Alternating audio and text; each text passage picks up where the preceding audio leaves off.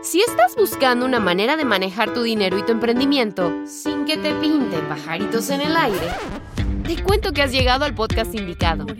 Bienvenidos al podcast de bolsillo con Maru y David. Tu espacio para hablar de dinero sin enredos y desarrollar lo emprendedor en ti. Hola a todos, nosotros somos Margo. David, de Bolsillo y Sencillo. Y en el episodio de hoy vamos a estar hablando de cuáles son esos factores, cuáles son esos elementos a los que les debo estar prestando atención para poder saber cómo estoy financieramente. Si te gustaría saber cómo estás con respecto a tus finanzas y cuáles son los puntos de referencia, ¿verdad? Que tú deberías estar prestando la atención ahorita mismo, quédate un ratito y escúchanos un momento y te vas a dar cuenta de todas las que tenemos para decirte para mejorar eso que tú estás pensando. Así es, porque cuando estamos en la escuela, usualmente, sabes, existe la calificación. Tú sabes que, por lo menos aquí en Panamá, la calificación máxima es 5 y la mínima es 1. Y entonces el 3, ahí están más o menos. Y ya tú sabes que cuando hacías un examen, ya tú sabes dónde estabas, cómo te fue, más o menos, bien, mal, etc. Pero cuando llegas a la vida adulta, no hay nadie que te ponga una calificación como tal. Entonces tú no sabes si estás haciendo bien las cosas o no. Y sobre todo en el tema de las finanzas, que nadie nunca nos enseña. Entonces es como que, ok, lo que estoy decidiendo está bien o no está bien, ¿verdad? Entonces ahí es cuando eh, pues metemos la pata muchísimas veces y no nos damos cuenta que hemos metido la pata hasta que estamos hasta el fondo. No, ya estamos listos para fotos cuando nos damos cuenta. Un gran lío. Por eso hoy te vamos a conversar sobre tres aspectos fundamentales que te van a ayudar a evaluar de manera general cómo está tu situación financiera. Así que vamos a comenzar con el primero, ¿verdad? Absolutamente. O sea, por lo menos hay, eh, lo que tú has mencionado es clave, porque o sea, uno, uno debe tener siempre como un marco referencial, pues, o sea, yo creo como eh, para saber cómo, cómo uno está, pues ahorita mismo, cómo uno está parado y cómo lo está haciendo y las decisiones que está tomando, qué tal, ¿no? Totalmente. Ahora, hay cosas muy importantes, yo creo que, y con eso podemos abrir la discusión del día de hoy, y es que eh, lo, que lo que viene representando los ahorros, Maru, ¿verdad? O sea, por ejemplo, porque hay una concepción, obviamente, cuando uno levanta los ahorros, uno uno piensa siempre en plata, ¿no? Uno piensa siempre en el dinero mismo, en el número, o sea, cuánto, cuánto tengo, Exacto. cuánto más, cuánto me compra, digamos, o sea, o, inclusive yo creo que no sé cuánto de lo que nos están escuchando ahorita mismo, tal vez las plataformas en YouTube o en, o en Spotify, es que, o sea, a veces cuando estamos levantando los ahorros y vemos un número grande, pues más o menos ahí, eh, uno dice, ok, yo con esto yo podría comprarme no sé qué, ¿no? Exacto, ya, ya, uno piensa en, en, qué se lo va a gastar. ¿En qué te lo vas a gastar? yo creo que yo con esta cantidad de plata yo podría gastarme esto, o de repente, o sea, de una vez se van ocurriendo ideas y demás, pero al final del día, eh, yo creo que los ahorros, y nosotros también queremos, yo creo que tú, tú, estás de acuerdo con esto, es que los ahorros se miden es en tiempo. Totalmente. Eh, tus ahorros, por ejemplo, eh, como es en el caso del fondo de emergencia, uno debe, o sea, la medición para él es en tiempo, es cuánto tiempo de paz te estás comprando a través de este ahorro que estás levantando. Así es. O sea, la, y, ese, ese, es el fundamento que uno debe verlo a la hora de levantar tu plan financiero y también, o sea, es una forma de desarrollar tu inteligencia financiera, porque cuando ya tú empiezas a ver el dinero y el, efecto en el tiempo que tiene el dinero y en el efecto que tiene el dinero en lo que son tus resultados. Y, o sea, eh, lo que va a ser tu día a día, por ejemplo, cuántas pasta está costando, cuánto, cuántos enredos, cuánto, cuánto, cuántas macalucias vas a tener que empezar a hacer para poder resolver y demás, todo eso, ese, esa serie de parámetros eh, tienen resultados. O sea, si trabajas de forma desordenada, no tienes algo que, que, te respalde, eso te va a traer un resultado que probablemente no va a ser muy bueno. Y creo que muchos de los que están escuchando eh, lo han visto.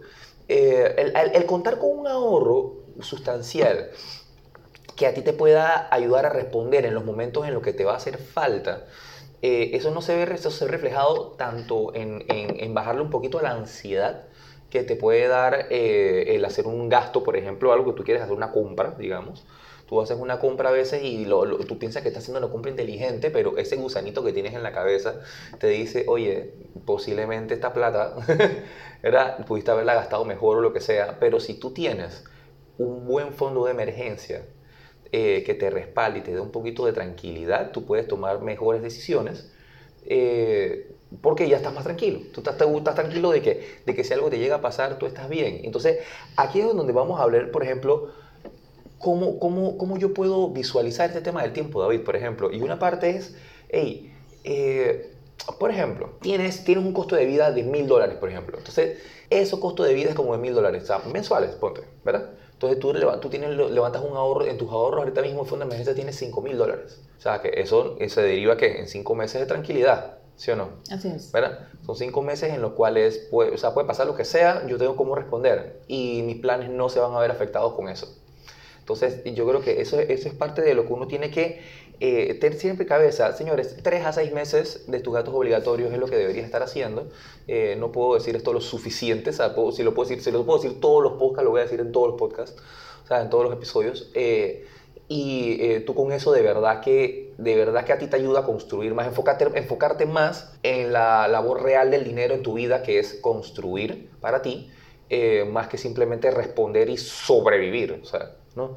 Así que yo creo que eso es parte de lo que, de, lo que también uno debe considerar, Maru. Sí, totalmente. Entender cuánto de los ahorros que yo tengo cuánto puede, cuántos meses o cuánto tiempo puede cubrir mi costo de vida en general. O sea, si yo dejo de percibir ingresos eh, mis ahorros por cuánto tiempo me pueden soportar. Eso es súper importante.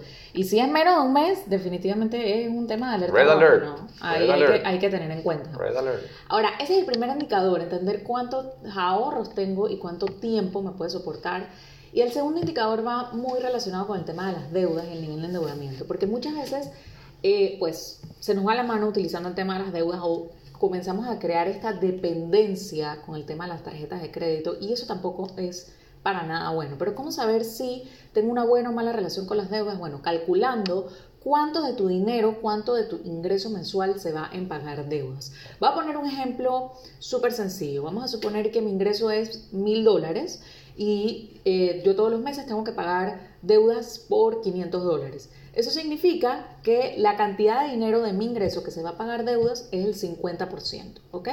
Entonces, ese porcentaje es lo que le llamamos nivel de endeudamiento y eso debería estar en un máximo de un 30-35% como límite. Si está por encima de eso, también red flag. O sea, y es una alerta roja porque significa que estás sacrificando un gran parte de tu ingreso mensual para pagar deudas, ¿sí? Y eso significa que probablemente también estás sacrificando tus ahorros, tus inversiones y muchísimas otras cosas a raíz de pues haberte endeudado, haber acumulado muchísimas deudas y revisar también en, entender de dónde vienen esas deudas, porque a veces vienen como de arrastre, a veces inclusive en asesoría hemos tenido sesiones de personas que nos dicen, mira, yo no sé, eso vino de una tarjeta que hice una consolidación, una compra de saldo hace no sé cuántos años y, y bueno, son temas que también pues obviamente hay que revisar a fondo, pero también entender de dónde vienen las deudas es súper importante. Mira, y mira, y mira qué interesante, Maru, porque todo se está derivando a lo mismo, a mirar al futuro. O sea, porque por un lado, eh, tener un buen fondo de emergencia te asegura tiempo de tranquilidad eh, y también un manejo del buen manejo de las deudas también te asegura tiempo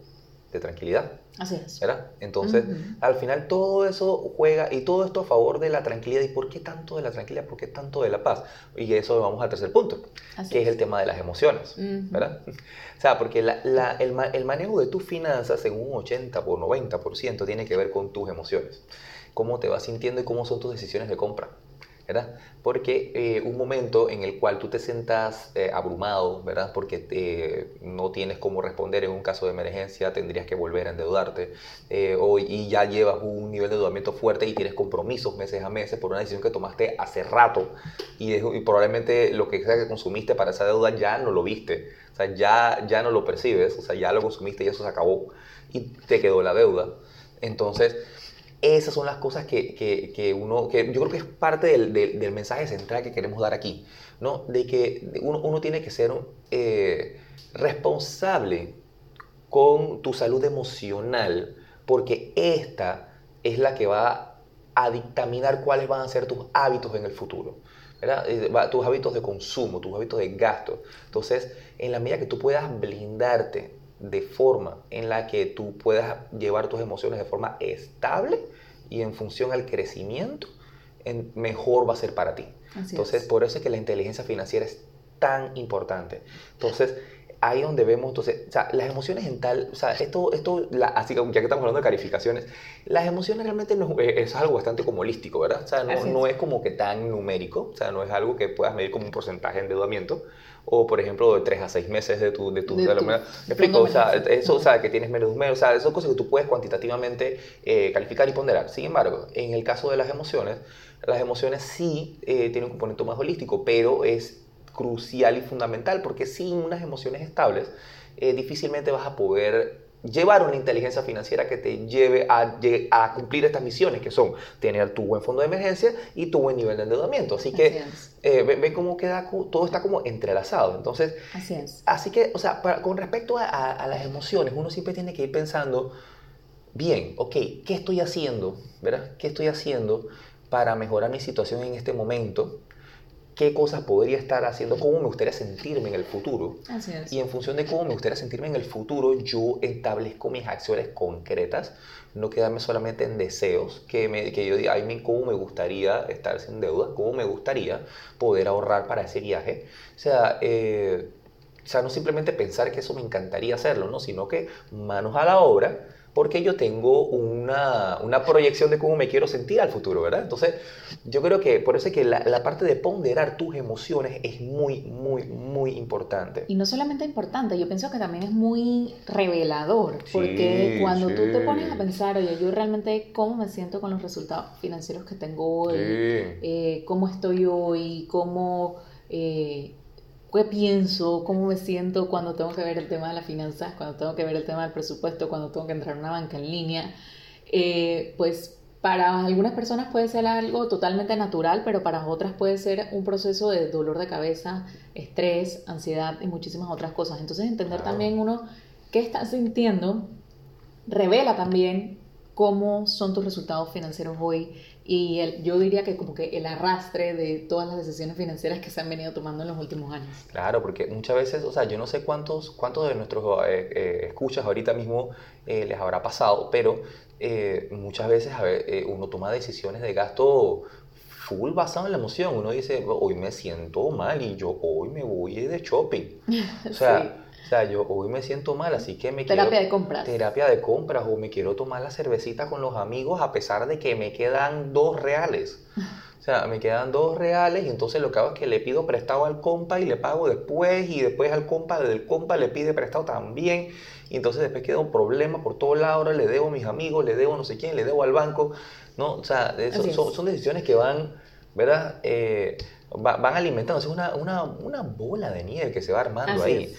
Entonces, eh, por eso que lo más importante es entender de que tú tienes que enumerar acciones concretas que te saquen de ese loop, ¿verdad? Que te saquen de ese loop particularmente, eh, informarte bien con respecto a finanzas personales, seguir a Bolsillo y Sencillo todos sus consejos, que, que la verdad es que nosotros ah, siempre les empujamos los mejores tips para, para romper con eso, ¿verdad? Entonces, yo creo que es parte de la misión ¿verdad?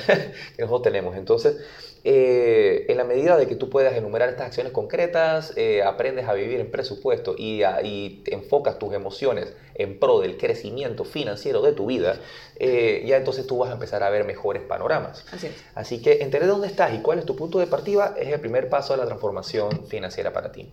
Así que yo creo que esa es parte de las enseñanzas que vamos a estar viendo y eh, por el día de hoy. Así que nos ha encantado pues saludarlos el día de hoy una vez más y conversar un poquito más sobre eh, salud financiera, ¿verdad, Maru? Así es. Un fuerte abrazo a todos. Un abrazo, señores.